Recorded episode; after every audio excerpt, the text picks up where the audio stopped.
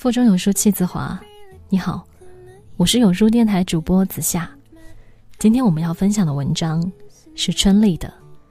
闫妮说：“沙溢，谢谢你当年喜欢我。”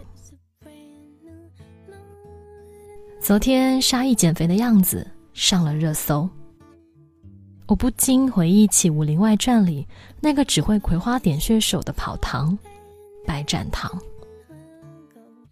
九零后这一代人，对于《武林外传》《家有儿女》《还珠格格》这三部剧，印象和感触都绝对深刻。至少三部看过两部。就拿其中一部来讲，《武林外传》到底有多火？记得第一集郭芙蓉留在店里的时候，佟掌柜对他说。每个月二钱银子，你要给我干二十年。郭芙蓉说：“二十年那么久啊。”佟掌柜说：“二十年快得很，弹指一挥间。”于是真的，一晃眼就十三年了。十三年过去，豆瓣上《武林外传》的评分依然保持在九点四分，二刷。三刷甚至 N 刷它的我们都已经长大，而这个世界上有太多后知后觉的事情了。当时看的时候只觉得哈哈笑，十年一觉同福梦，才发现是《武林外传》给了天南海北年少轻狂的我们一个共同的江湖，而他在潜移默化里传递我们的那些。早就已经远远超过了这世间所有的武功秘籍。漂泊的这些年，最怀念的是我们一起待过的屋檐。龙门镖局掌柜千金佟湘玉，江湖道圣白展堂，六扇门郭巨侠之女郭芙蓉，账房先生吕秀才，掌勺的李大嘴，小屁孩莫小贝。放着我来，勤快女孩祝无双，本镇唯一捕快燕小六，说话就露板牙的老邢。现在回头看看，同福客栈就像极了人生大剧场，形形色色全部融在了其中。有的人家世显赫，有的人清贫孤单，有的人细腻敏感，有的人大大咧咧。就是这样一些成长各不相同又性格迥异的人，汇聚在了同福客栈的小小屋檐下。提起佟掌柜，出现频率最高的台词一定当属这一段：客栈不如意，大家吵嚷心慌慌时候必备的经典。本就是千金大小姐，千里迢迢来到陌生的地方又丧夫，年纪轻轻就做了寡妇。以前看的时候。一直觉得佟掌柜讲这句话的时候，应该至少有百分之七十是真的不想沦落到这样一个伤心的地方吧。直到中秋的那一集，平时啰嗦倔强又嘴硬的佟掌柜，眼泛泪光说出那一句：“我能认识你们是我的荣幸。”海上生明月，天涯共此时。一路走来，就真的成为了彼此。宛如家人一般的存在，那一瞬间有些泪目。《武林外传》里的温馨情节，大部分都在同福客栈的屋顶。每个人感到惆怅难过的时候，都可以爬到屋顶上面，喝壶小酒发发呆。一个人的时候，总是会被其他人发现，再坐在一起聊聊天。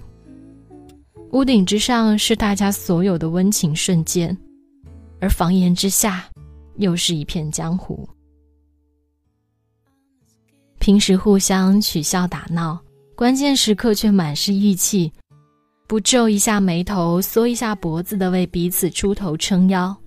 即使是温情的礼物，也要先苦后甜，把满满的温暖和在意藏在成长的背后。一路走来，彼此扶持，从未居心叵测过，也没心思跟谁一直攀比嫉妒。所有的吵吵闹闹都是暂时的，误会都能得到解释，苦衷也都可以得到谅解。彼此在乎又彼此珍惜，因缘才相聚，又因情而暖。这大概算是究竟什么才是朋友这个问题最好的答案了。而有时没能相忘于江湖，还总是身不由己，始终没办法忘记展堂提起展红绫眼眶湿润的那个镜头。前段时间，你到底什么时候去见那个你超级想见的人啊？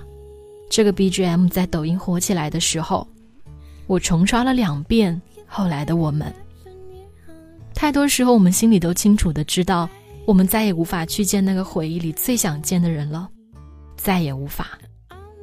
那种感觉就像是把石子丢进平静湖水里所激起的阵阵涟漪，或者像拿铅笔在白纸上涂鸦，就算你用橡皮努力的擦，也还是会留下痕迹。相信有很多人都不喜欢那个自私贪财、冲动胆小怕事。又爱耍聪明的李大嘴，可就是这样拥有一身缺点和小毛病的一个人，对慧兰一见钟情，自第一面就从未变过。把好吃的饭菜通通留给慧兰，怕慧兰多心还推脱，说是赠送的。明知道菜刀门市传销，也宁愿上当受骗，跟掌柜签订终身卖身契，也要买慧兰的菜刀。慧兰当时许诺给大嘴实现愿望，送给了大嘴愿望针。疼惜的大嘴却一直不舍得许愿。可他却在毛子俊跟慧兰因为母亲反对的原因要分手的时候，把针掏了出来。大嘴说：“你去做你想做的事情，不要考虑任何人的想法，可以吗？”他对他的爱，自始至终从未变过。甚至就连最后的愿望，也是希望最后他能过得好，能够过得开心。临别的时候，慧兰给了大嘴一个拥抱，所有人都在起哄。在慧兰走后，他才吐露了心声：“其实，我就是还想跟他再跳一次恰恰恰的舞，只要他高兴，他怎么牺牲，怎么委屈都愿意。”哪怕要亲眼看着最喜欢的人牵了别人的手，又有太多人像极了无双。你对我的十分之一的喜欢，我却把这份缥缈的喜欢当成了爱。无双阴差阳错之中喜欢上了秀才，本以为自己是真正收获了幸福，直到小郭回来，才看清楚秀才心里满是小郭，而自己只是一个替代。我们怕失去而执着，固执要陷入死局，一定要撞了南墙才肯回头。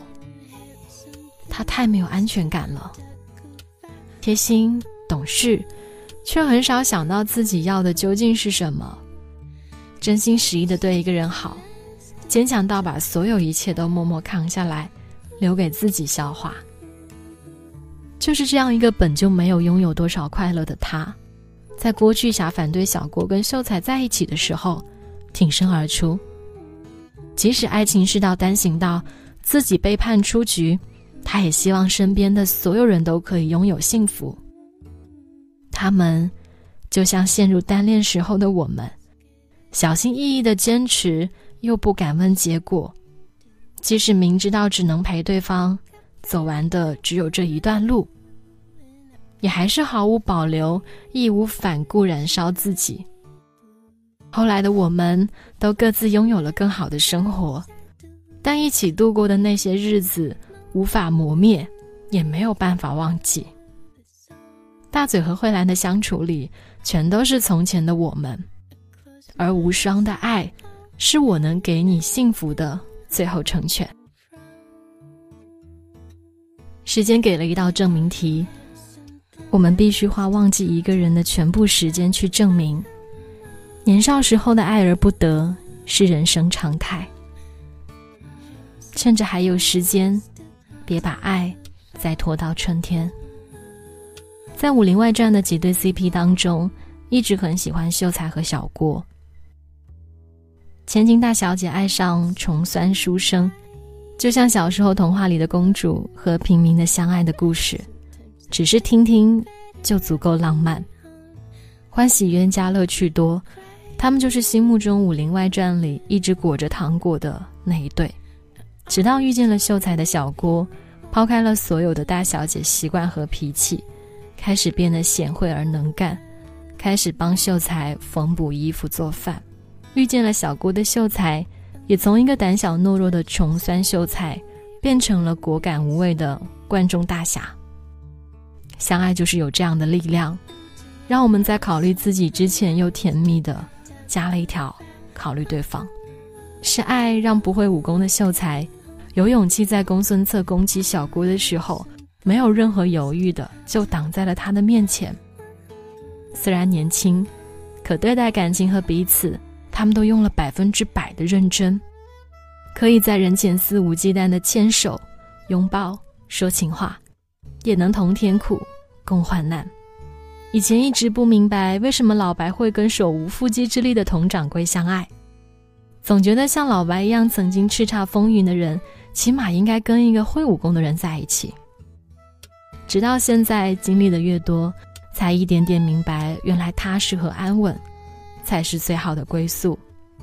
可是陷入爱情里的我们，又常常像极了小孩子，很多时候也想要像其他人一样说甜甜的情话，闹小情绪，为了爱怄气拌嘴。不管最后是谁先低头，心里始终会有一份在意。香玉会在天冷的时候给展堂的被子里塞上棉花，展堂也会在吵架附近的时候依然盘旋在周围。保护客栈，在人生最晦涩的时候，他们从来没有放弃过彼此。得知展堂入狱，平日里最在意客栈的佟掌柜，却不惜把苦心经营的客栈卖给钱夫人，只为了疏通关系救展堂。那些因为自卑和在意很少说出口的爱，其实一直都在。我第一次见你的时候，你蒙着红盖头。我当时心想，这姑娘脚这么大，长得一定不好看。结果你一掀开红盖头，我傻了。你天生的一副老婆脸，又好看又耐看，就连两个眼袋都长得恰到好处。当时你一说话，我就没办法走路了，因为我腿是软的，背是麻的，手心里全是汗，一句整话都说不利索。这是迟来的告白。在生死关头，成为了宽慰彼此的良药。他们的感情是在生活里一点一滴慢慢成长起来的。这世上最动听的一句话，应该就是“我在吧”。褪去了年少的不定和轻狂，留下的只有责任和担当。洋溢在中间的那些爱，全然不必说出口。他们早已经融进了相处当中，诠释了陪伴是最长情的告白。你看那个月亮，那是我最纯洁、最宝贵的东西，归你了。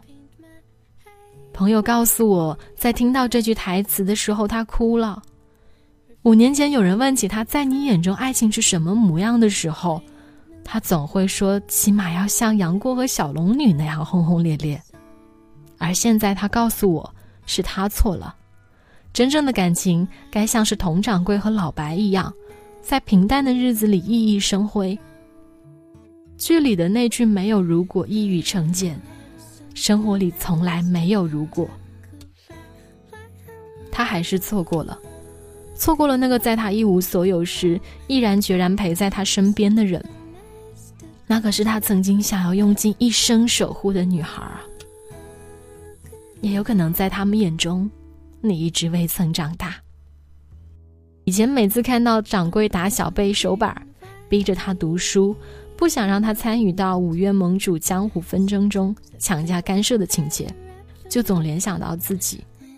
在看《武林外传》的时候，才发现当时只在意嘻嘻哈哈，反而忽略了很多深刻的东西。一直潜伏卧底的白三娘，退休前最后一件事就是给儿子争取一块免死金牌，哪怕你不理解。